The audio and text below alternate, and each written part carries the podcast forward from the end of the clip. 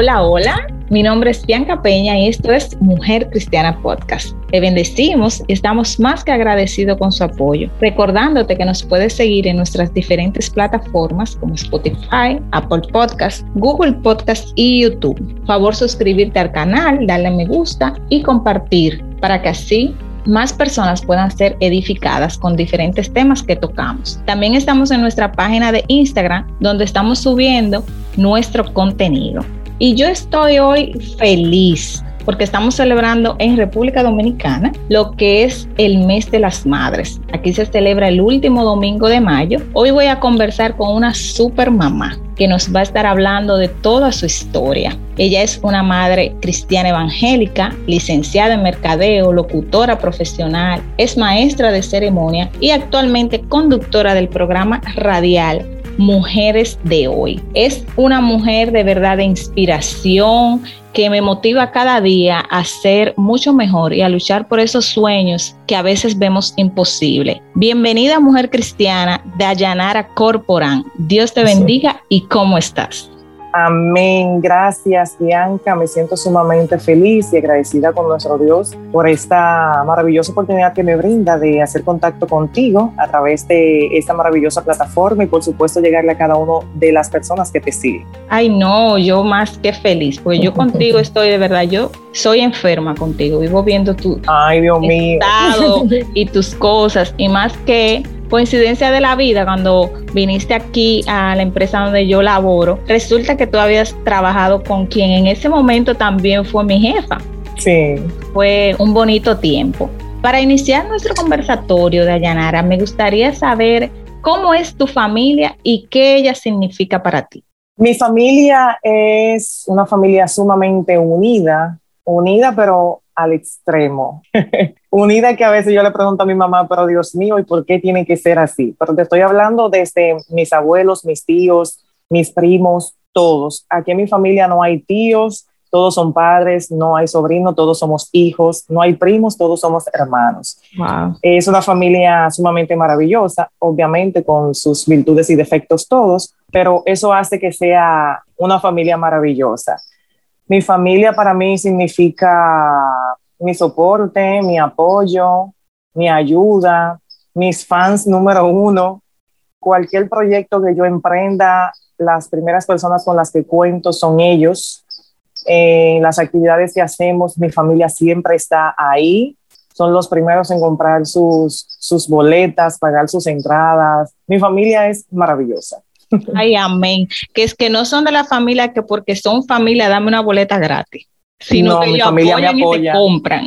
Sí, eso es importante. Eso es importante. Y más como está ahora la sociedad.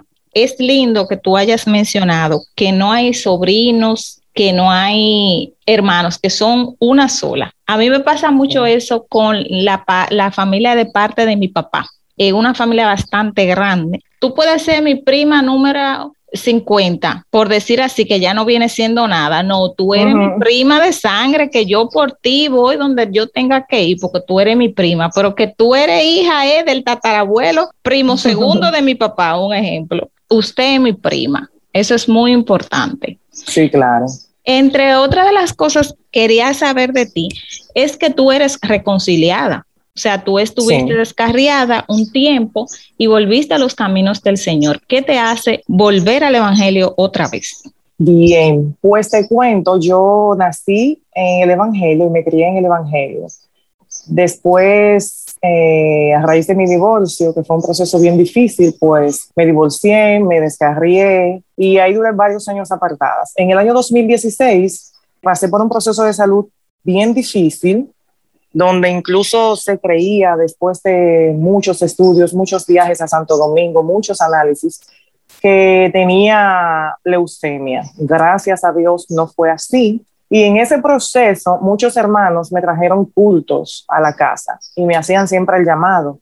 Yo no quería, y recuerdo que una vez le comenté a una pareja de allá de la iglesia, que no quería reconciliarme en ese momento porque la gente iba a decir que lo hice porque yo estaba enferma y que no quería que fuera así. Pues al pasar de los meses hicieron un congreso de mujeres allí en la iglesia donde me congrego, la séptima asamblea de Dios, y tenía una entrevista de trabajo en Santo Domingo para ese tiempo y no iba a poder ir al Congreso. Mi mamá me invitó y yo le dije, bueno, si posponen lo que tengo del trabajo, yo voy al Congreso. Si Dios quiere que yo vaya, Él va a hacer todo lo posible para que yo vaya. Pues te cuento que se dio, pues pusieron la, la actividad del trabajo que había programada y cuando esa información me llegó, yo dije, bueno, esto es Dios que está en el asunto.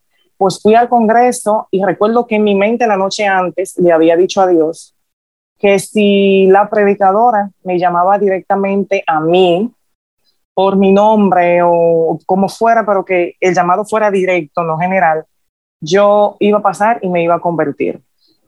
Pues yo llegué a mi congreso ese viernes, me senté en la segunda fila y el congreso se dio súper buenísimo. Ella predicó, ya estaba en la parte de la administración y había terminado de predicar, había terminado el llamado, la administración. Y ella dice, ya voy a entregar, pero no me puedo ir sin antes llamarte a ti. Y me señaló, yo, yo temblé bien. Y yo miré así para los lados, a ti misma. Como quien dice, a, mí, Ajá. Y yo me dijo, a ti misma es la grandota de la radio, ven acá. Ay, Dios. Yo temblé completita, completa, completa, porque de verdad yo no sabía que ella le daba seguimiento a mi vida ni que me conocía. Yo sí la sigo en las redes, es la profeta Huelquis Bonilla, pero no tenía la más mínima idea de que ella me seguía a mí. Pues te cuento que pasé, me reconcilié y no me arrepiento en lo absoluto de haber tomado esa decisión. Ha sido la mejor decisión de mi vida, volver a los pies del Señor. Un hermoso mensaje. Y me recuerda que en episodios anteriores yo toqué un tema que es de cómo escuchar la voz de Dios. Con quien hablé, me decía que muchas veces nosotros tenemos que ser directos con Dios. Claro. Y tú fuiste directa cuando tú le dijiste, no, yo quiero que me llame a mí, que me diga a mí, no es algo volátil, no, yo creo que sea. Y así mismo Dios lo hizo, te hizo un llamado directo.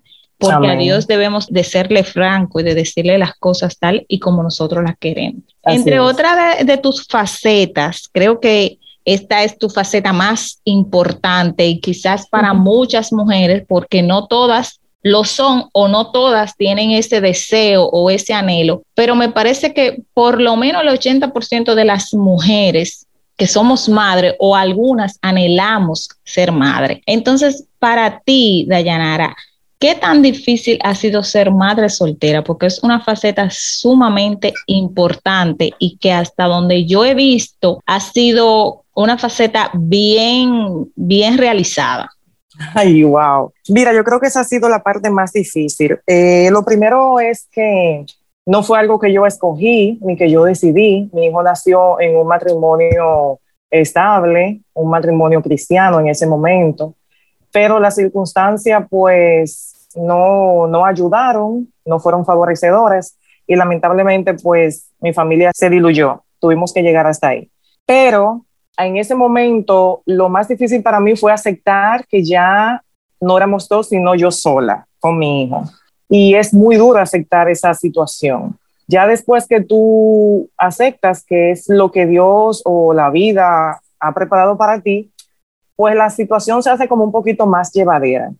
La segunda cosa más difícil fue yo entender que por más que yo hiciera, nunca iba a reemplazar al papá de mi hijo en su vida y que nada de lo que yo le comprara, nada de lo que yo le diera, ninguna actividad que yo realizara con él iba a, tapar la ausencia de su papá.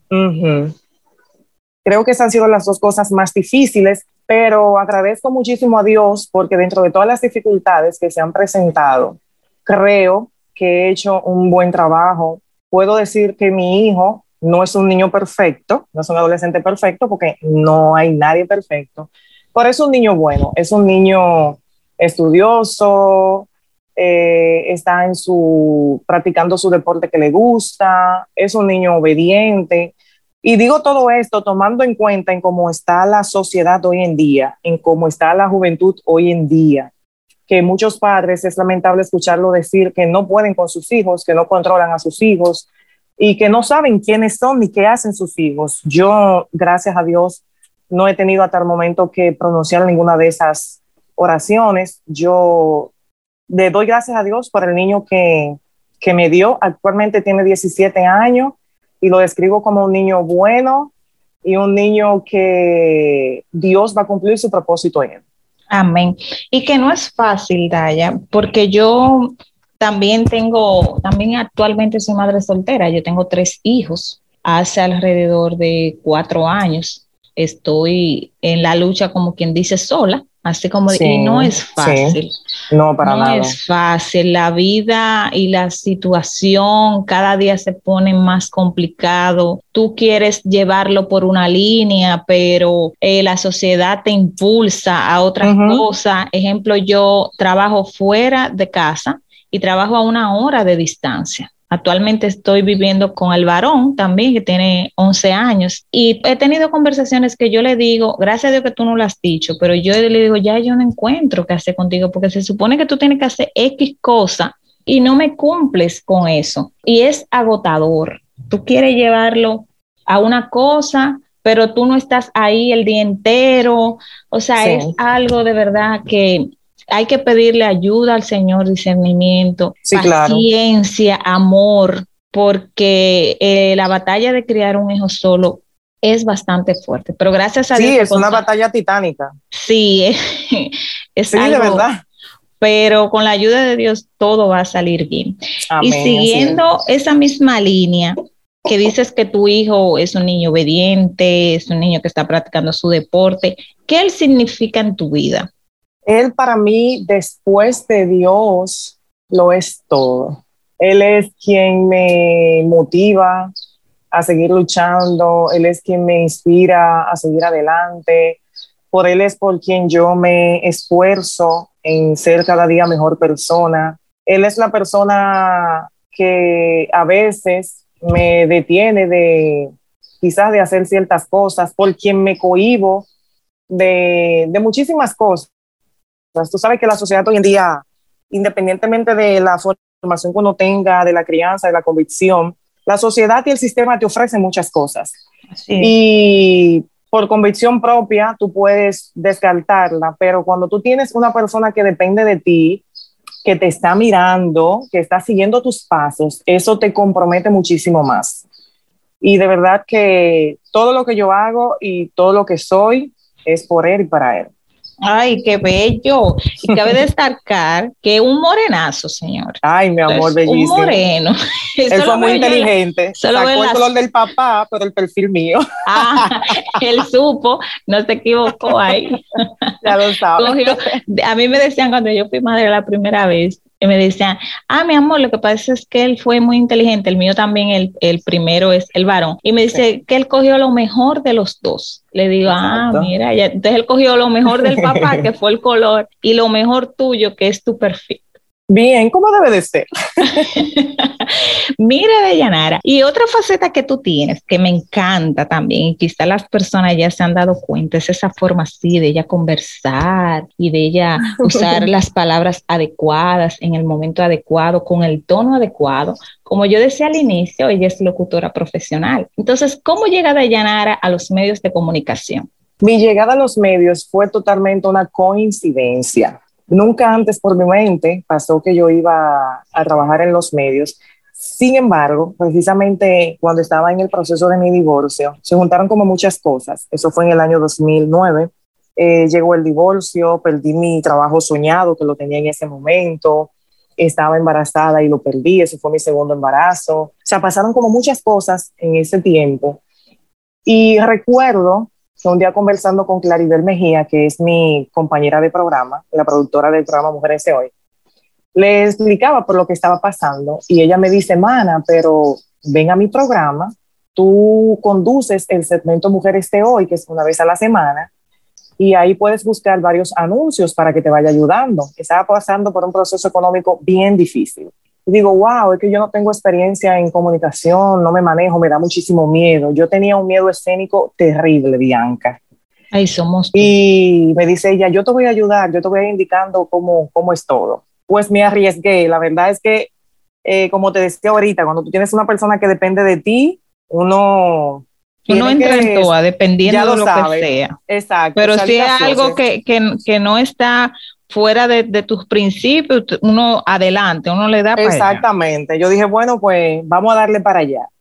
pues así fue, arranqué conduciendo el segmento Mujeres de Hoy una vez a la semana en el programa de Claribel, que se llamaba Dulce Hogar, y ahí duramos un año. Luego me dice Claribel, mana, llegó la hora de que nos vayamos a la radio. Y yo, ¿qué? sí, nos vamos a la radio. Tú sabes que la radio es más demandante que la televisión, porque en la televisión la gente puede verte, te ve cómo tú te manejas, cómo te expresas, se enfoca a veces, muchas veces en tu ropa, en tu físico, en el peinado y todo eso. En la radio no, en la radio la gente no te puede ver, aunque ahora ha avanzado un poquito con el tema de las redes sociales, las transmisiones y todo eso, pero antes la radio era solo tu voz, así que ya tú sabes que cualquier cosita que tú decías fuera de lugar, cualquier ese, era a acabarte que iba. Pues lo hicimos, nos fuimos y ya tenemos, gracias a Dios, 10 años en la radio con el proyecto Mujeres de Hoy.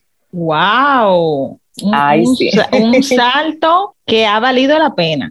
Claro que sí, y me quisiera destacar que no solo fue que ella me invitara y que yo me arriesgara, o sea, después que yo arranqué en el programa Dulce Hogar, yo tomé la decisión de prepararme. Yo estudié locución, eh, me examiné ante la Comisión Nacional de Espectáculos Públicos y me dieron mi carnet, pasé mi examen y luego de eso entonces realicé un diplomado en oratoria y maestría de ceremonias. O sea que yo me preparé no para estar en los medios. Exacto, no es de que, que, ven que hace falta una figura, ponte aquí. No, no jamás.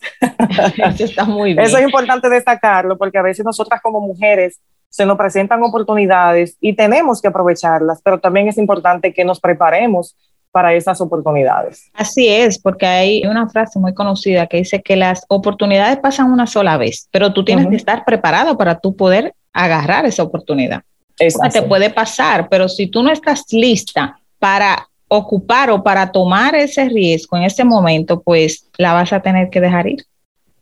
Entonces es importante estar preparado.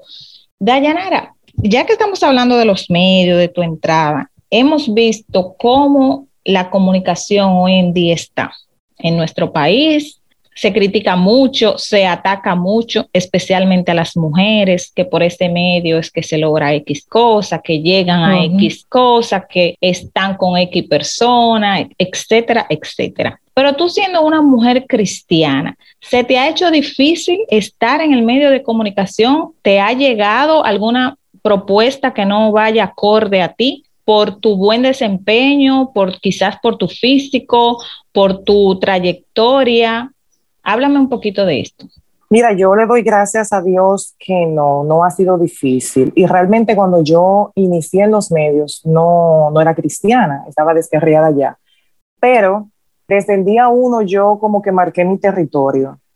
Desde que inicié, como que dejé claro quién yo era y no necesariamente con palabras, con mis hechos, con mi forma de yo comportarme y de tratar a mis compañeros y colegas, como que de una vez les quedó claro quién yo soy siempre me han respetado, o sea, mis compañeros, productores, dueños de medio, y siempre han sacado como su plato aparte conmigo. Quizás por, por mi carácter, por mi físico, que a primera vista, la primera impresión que doy es de una persona como de carácter fuerte, pesada, y eso quizás como que no, a esa muchacha no se le puede entrar fácil. Pero después, cuando la persona me trata, se dan cuenta de que no, de que soy... Lo más chévere. Una mujer sumamente noble, sensible. No hay una mujer más llorona que yo, aunque mi cara diga lo contrario. Tú sabes que nos parecemos, tú y yo nos parecemos en eso, porque yo mm. tengo un rostro también que no es, diríamos aquí, de muy pocos amigos. Entonces, en la iglesia, que eso es otro episodio que estoy planeando hacer, sobre como el agentamiento que, que se vive también en algunas iglesias. Entonces, a veces tú estás en la iglesia, pero tú no saludas, o quizá porque no me conozca, quizá porque yo tengo una cara un poquito fuerte y, no te quiero saludar. Entonces, a mí me sucede mucho eso. Y hace unos días he estado hablando con alguien de la iglesia y me dice, no, lo que pasa es que tú tienes una cara que cualquiera no te saluda. Digo, no, porque tú no me puedes buscar por eso, porque desde que tú me dices un hola, ya con ese hola ya rompiste esa barrera y tú vas a conocer la Bianca que yo soy. Claro. aquí, aquí nosotros en este país, lamentando el caso, nos llevamos mucho de eso. Cuando no es que si uno anda arregladito, ay no, eso es popi, eso es, agentado, eso es rico. muchacha, yo, yo no puedo llegar ahí. ¿Cómo yo voy a saludar a esa mujer? Oye, mira, a lo mejor tú necesitando que sea loca por hablar con esa persona. Pero eso es así. Son cosas que debemos de ir trabajando poco a poco. Sí, mira, y me gustaría agregar, Bianca, disculpa, que cuando yo me reconcilié, pensé, como ya estaba totalmente sumergida en el medio y todo lo que tiene que ver con los medios de comunicación, pensé que se me haría difícil eh, como despegarme de, de, ciertas actividades o que quizás no recibiría el apoyo de las personas que estaban en mi entorno más cercano. Sin embargo, no fue así. De verdad que en Dios no hay coincidencia, en Dios hay propósitos. Y Él fue organizándolo absolutamente todo para cuando se llegara a ese momento. Te cuento que cuando le pasé la información a mis compañeras de que me había reconciliado, recibí el apoyo total, total y absoluto de los sueños de medio y todo. No, cuando yo llegaba a un lugar, oh, llegó de Llanara, tú sabes que ahora yo es cristiana y como que manejan esa parte. Y eso yo debo de, de agradecérselo a Dios y también a mis compañeros que muestran ese respeto hacia mi persona y, hacia y a lo que soy ahora. Qué bueno. Otra faceta que estás experimentando de Yanara es de ser empresaria, de la comunicación a ser ahora una mujer empresaria, a ser madre, a estar en programas. Cuéntame de esa experiencia, cómo fluyó una cosa a la otra. Eso fue otra coincidencia. Mira, por los opuestos es de una amiga mía de hace muchos años, Robanda Herrera. Ella se fue a vivir en Estados Unidos y la academia, obviamente, por el tema del COVID, tuvo que cerrar sus puertas en el año 2020. Ella vino este año a cerrarla definitivamente porque la persona que estaba al frente de la academia pues se fue también a vivir a, Italia. Y nos reunimos cuando ella vino, como somos amigas, mana, voy para allá, para la República Dominicana, para que nos juntemos. Y yo, ok, claro, desde que tú llegues me avisas. Pues nos juntamos y en las conversaciones pues surge que ella va a cerrar la academia. Yo no estoy trabajando, o sea, no soy empleada, a raíz del COVID perdí mi empleo y solo estoy con el tema de, los medios, el trama de radio. Y le digo, bueno, pero te voy a solicitar que me des la oportunidad de yo levantar la academia. Déjame abrirla, déjame probar qué tal me va, cómo lo puedo hacer y entonces cuando ya la academia arranque, nos sentamos y conversamos, hacemos las negociaciones de lugar, tú y yo. Y pues así se dio. Ella me dijo, ah, no, pues yo encantada, porque si la academia se queda en tus manos, yo sé que ese nombre va a estar en buenas manos, sobre todo ahora que eres cristiana. Yo sé que las madres van a tener muchísima más confianza de depositar sus niñas contigo. Y déjame decirte que ha sido una bendición. Fue un reto, déjame decirte, porque tú asumir una empresa después de un cierre total de un año es tú comenzar de cero. Realmente así comenzamos, de cero, y no me puedo quejar. Tenemos dos meses, cumplimos ahora el día 8 de mayo, y ya tengo un curso de las grandes completo, que ya no tomo más niñas para ese curso, el curso de las pequeñas también completo, y ahora en el mes de junio vamos a trabajar para abrir dos cursos más. De verdad que yo agradezco a Dios porque me ha dado esa oportunidad y al pueblo de la Romana que me ha dado su apoyo también. Amén, qué bueno. Deyanari, como este es un espacio cristiano y específicamente de mujeres cristianas, y tu historia, Dios ha tenido un papel muy importante porque lo has mencionado en varias ocasiones y de eso se trata, de llevar a la comunidad que nos escucha las buenas cosas que Dios hace en nuestras vidas. Entonces, ¿qué papel tiene Dios en tu vida? Él es mi respirar. Él es todo para mí. Mira, sin Dios, definitivamente yo nada soy, nada valgo, nada puedo hacer. Sin Dios, nada. Y eso me tomó un tiempo comprenderlo. Tú sabes que los que fuimos criados en el Evangelio, ese Evangelio de, antes, que era bien estricto, bien fuerte, quizás en algún momento teníamos como sentimientos encontrados respecto al Evangelio como tal, pero cuando tú ciertamente tienes un encuentro verdadero con Dios, o sea, no hay sentimiento que valga. Ahí tú te das cuenta de que Dios, tú lo necesitas en tu vida, no Dios a ti, porque Dios a nosotros no nos necesita absolutamente para nada pero yo estoy convencida de que Él es quien me mantiene de pie a pesar de todo. Amén. Y otra cosa que sé porque estuve orando, estuve compartiendo cuando te sucedió de lo que vamos a hablar ahora. Dios fue un punto clave en esta situación. Te dio COVID de Allanara. Y te dio COVID de una manera de la que muchos no quisiéramos que nos dé. A mí hasta ahora no me ha dado. ¿Cómo tú definirías el COVID? Y háblame de esa experiencia. Yo lo defino como una enfermedad terrible, aunque al día de hoy la gente entienda que es un mito, que es un invento. Eso no es nada. Exacto, que no es nada, que es presión de los gobiernos, etcétera. Eso no es así. El COVID es real, existe y mata. Yo estoy aquí porque Dios tiene un propósito y el propósito que Él tiene todavía no se ha cumplido. Si no, no estuviera aquí. Yo en el mes de julio del año pasado, pues cuando el COVID estaba en su auge fuerte, como está volviendo ahora, pues salí positivo, mi madre también, y ya tú sabes, eso fue todo un caos aquí en la casa, vivo con mis padres y con mi hijo. Tuvimos que aislarnos, ella y yo, someter a mi papá y a mi hijo a tratamientos para prevenirlos y todo eso. El punto es que cuando a los cuarenta y tantos días por fin doy negativo, que ya entendía que había salido de, de, eso y que estaba libre y que estaba sana, pues me levanto al otro día, hago una publicación incluso agradeciéndole a Dios porque ya había dado negativo y todo eso. Pues te cuento que fue Dios que puso ese sentir en mí. Le digo a mi hermana, vamos a emergencia para yo hacerme un hemograma y asegurarme de que todo está bien. Pero yo no sentía, o sea, nada, yo no sentía nada. Ya yo había dado negativo, yo no sentía absolutamente nada que tuviera que ver con COVID ni con el cuadro clínico que yo tenía sin saber. Cuando vamos y me hago el hemograma, mi hemoglobina estaba en cuatro. Yo no soy médico, pero cuando vi ese cuatro, yo me asusté. Wow y se lo mando de una vez a mi cuñada que es doctora y ella me dice, pero de inmediato prepara un bulto y vete, para pero corriendo porque tú estás grave. No sé cómo tú estás hablando conmigo, no sé cómo tú estás caminando, porque a ti te puede dar un infarto en cualquier momento. Ahí fue que yo me asusté de verdad.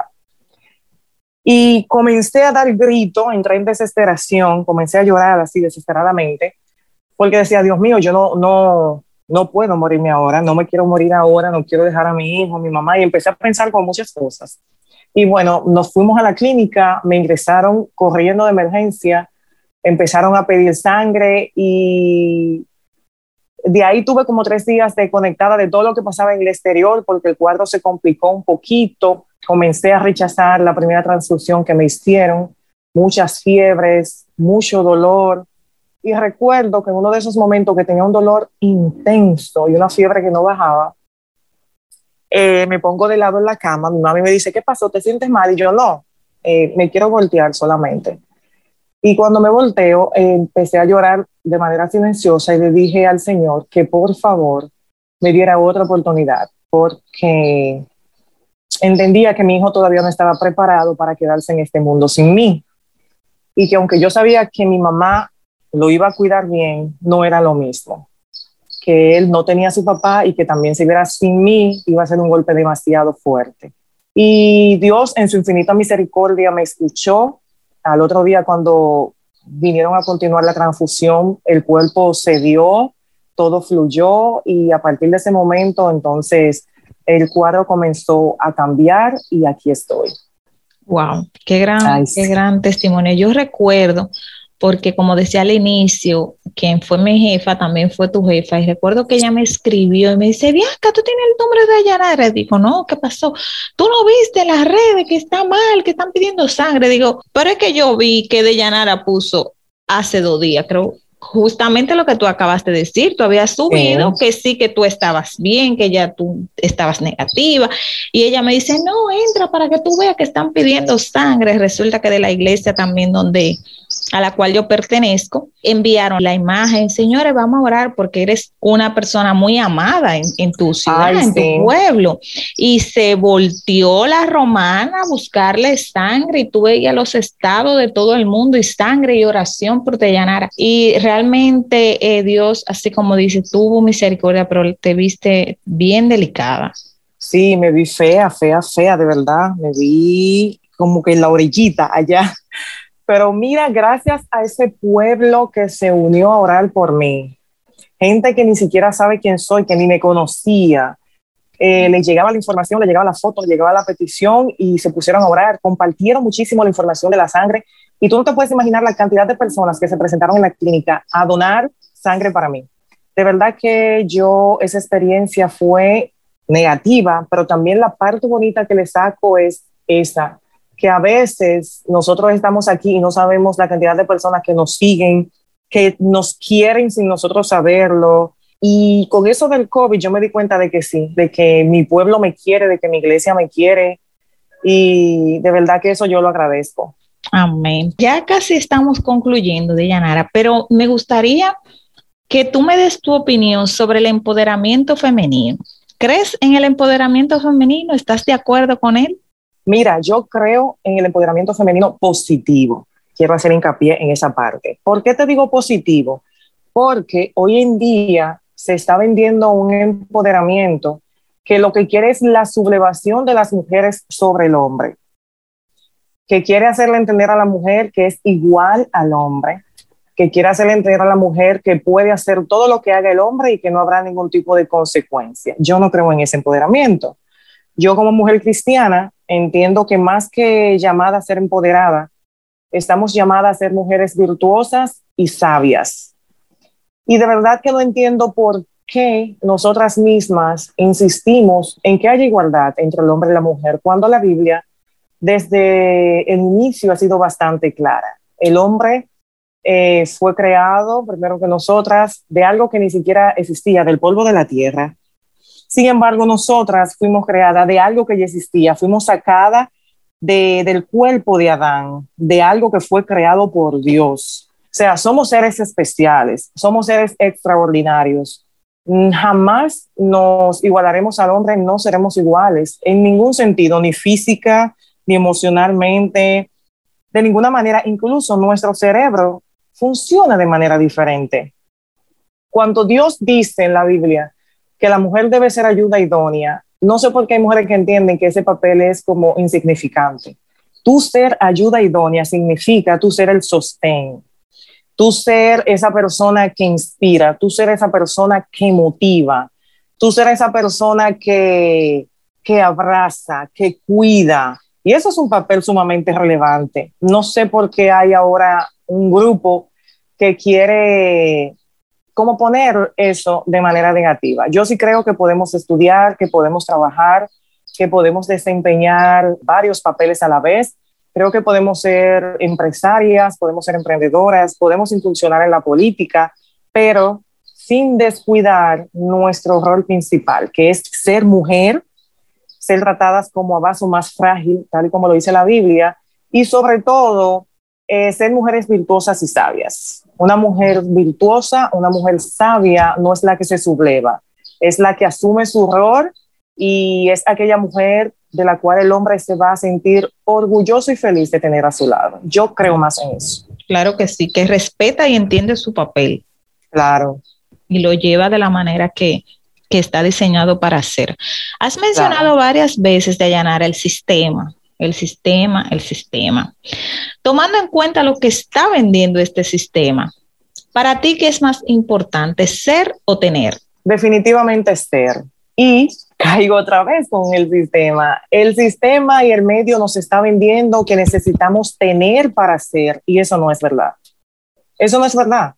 Cuando nosotras eh, venimos al mundo, cuando los hombres vienen al mundo, venimos sin nada, venimos desnudos, sin casa, sin vehículo, sin títulos, eh, sin dinero, y nos vamos desarrollando y entonces vamos consiguiendo ciertas cosas a las que la Biblia le llama añadiduras. Añadiduras.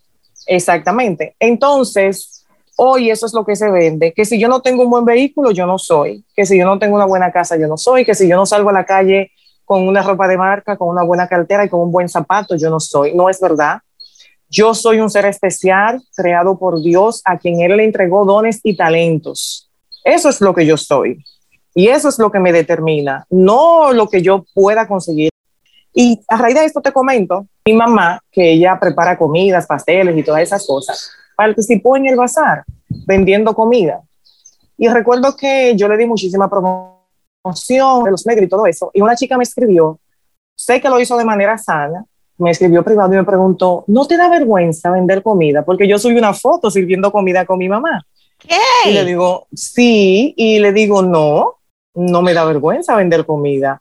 Vergüenza me daría, y recuerdo que hice una publicación entonces al otro día, subí mi foto con mi mamá despachando la comida y puse, no me avergüenza vender comida, vergüenza me daría vender droga, vergüenza me daría ser mula, vergüenza me daría acostarme con un hombre por dinero. Eso es lo que debe darme vergüenza. Entonces, ahora el sistema está vendiendo que hacer esas cosas no importa si te va a llevar al fin que tú quieres. Sin embargo, vender comida sí debe avergonzarme. ¿Me entiendes? O sea, se supone que ahora lo correcto es malo y lo malo es bueno. Exacto. Entonces, no, no, yo prefiero ser aunque no tenga. Yo primero soy y dependiendo de lo que yo soy y como yo desarrolle ese soy que Dios me ha entregado, yo sé que las añadiduras van a venir. Amén. Así es. Ya como para culminar, de Yanara, y celebrando, vuelvo a repetir, lo que es nuestro mes de las madres, ¿cuál es ese mensaje final para esas madres solteras? Porque hemos hablado de que eres emprendedora, de que has llegado a la comunicación, de que estás desarrollándote como empresaria. O sea, tú como soltera has logrado ser todo lo que tú has querido, todo lo que Dios te ha puesto en tus manos y lo has sabido hacer de la manera correcta y has guiado a tu hijo por el camino correcto como lo has mencionado anteriormente. Entonces, ¿Cuál sería ese mensaje final para esas madres que quizás hoy están desesperadas, que quizás hoy no ven una salida, que hoy dicen en qué me desenvuelvo, cómo camino, qué hago, cómo guío a mi hijo? Mira, mi recomendación inicial sería que si no conocen de Dios, que busquen la forma de acercarse a Él. Porque cuando estamos pasando por procesos y momentos difíciles, Dios tiene la forma de hablarnos, de guiarnos, de mostrarnos esa luz al final del camino. Eh, lo puede hacer a través de sueños, lo puede hacer con su voz audible, lo puede hacer a través de personas, a través de tu familia. Vamos a buscar de Él. Mira, este mundo se está acabando, Bianca, y el mejor camino es ese, el camino de la salvación. Puedo aconsejarles también que se soporten en su familia, ese ha sido uno de los ingredientes principales de todas las cosas que yo he logrado. Dios en primer lugar y mi familia en segundo lugar. Son quienes me han apoyado, quienes me han ayudado y con quienes siempre cuento. Eh, rodearte de personas que vayan de acuerdo a tu visión, de acuerdo a lo que tú quieres, de acuerdo a tus propósitos. Eso es importantísimo, porque la Biblia bien claro dice que no pueden estar juntos dos si no están de acuerdo. Entonces, las personas que están en nuestro entorno son importantes, porque nosotros a final de cuentas somos lo que vemos, lo que escuchamos, lo que hablamos y somos el resultado de las personas con quienes nos rodeamos. Entonces, es importante cuidar nuestro entorno, nuestro ambiente. Y sacar fuerza desde abajo, señores. Vamos a enfrentar muchos procesos. Eh, las madres solteras tenemos un reto sumamente grande sobre todo aquellas que queremos hacerlo bien independientemente de.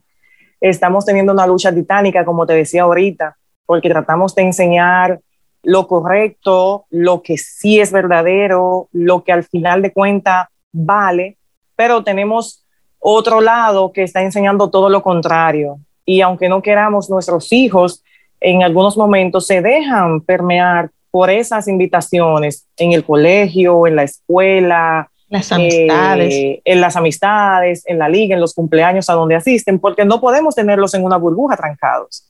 Entonces hay un momento en que ellos van a salir. Ahora lo importante es que nosotras nos empeñemos en darle una crianza en valores, una crianza con fundamento cristiano, aunque usted no sea cristiana, eso no le impide a usted orar, no le impide leer la Biblia, no le impide enseñarle a sus hijos que ser cristiano, que tener a Dios en su vida es lo más importante y es lo que le va a garantizar el éxito en la vida. Y si no se lo garantiza en esta vida, se lo garantiza en la vida eterna. Lo importante es que con Él no tenemos pérdida.